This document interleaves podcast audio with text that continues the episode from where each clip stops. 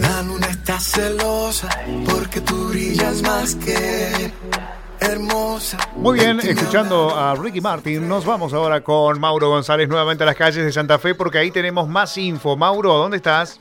Aquí estamos, Rubén. eh, Estamos en el barrio Barranquitas, eh, en donde, eh, bueno, los hechos eh, delictivos eh, se siguen dando eh, y en este caso a una panadería eh, le está pasando en Brasil en 4500, en donde, bueno, eh, lamentablemente se van repitiendo. Estamos con Patricia para que nos comente.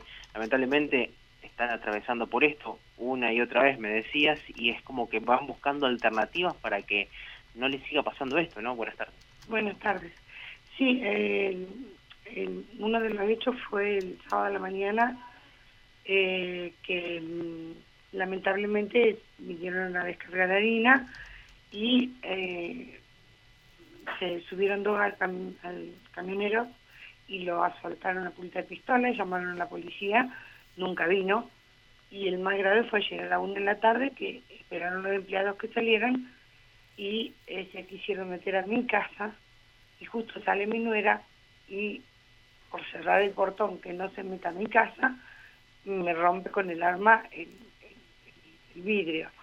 Y a todo esto después eh, quieren quitarle la, el- la, la llave del auto a uno de los muchachos que estaba esperando abajo y que había un bebé adentro y como no se lo daba, eh, justo le suena el celular a otra de las chicas y le quitan la recaudación más eh, eh, el celular.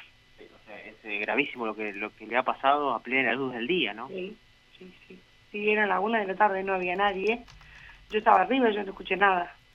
Eh, o sea, escuché los gritos, pensé que no nunca me imaginé esto.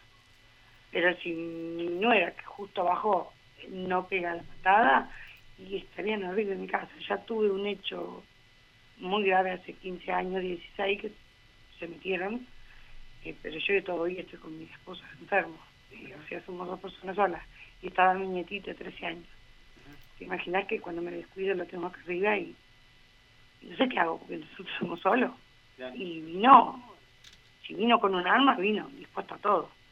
Dispuesto a todo y, y bueno, ya me decías, no es la primera vez, es lo que me contabas de años atrás, pero que ahora se están repitiendo cada vez más seguido.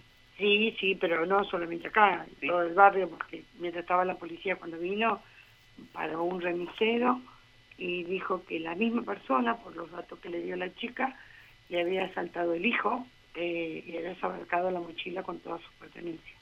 Es muy preocupante desde todo punto de vista y uno no- ya no, quizás no encuentre ideas como para tratar de, solucionar esto, rejas o ahora lo que buscaste fue poner un chapón en lugar de, de ese propio vidrio.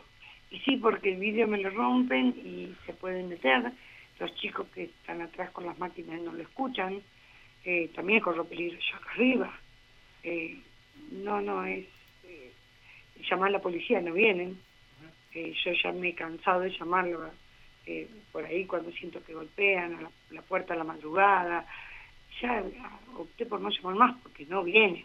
O sea, estamos desprotegidos de todos lados. No solamente ustedes, sino también los vecinos. Sí, sí, sí, sí. Ahora me contaba una vecina que el, el sábado también tuvo un hecho de ella, parecido.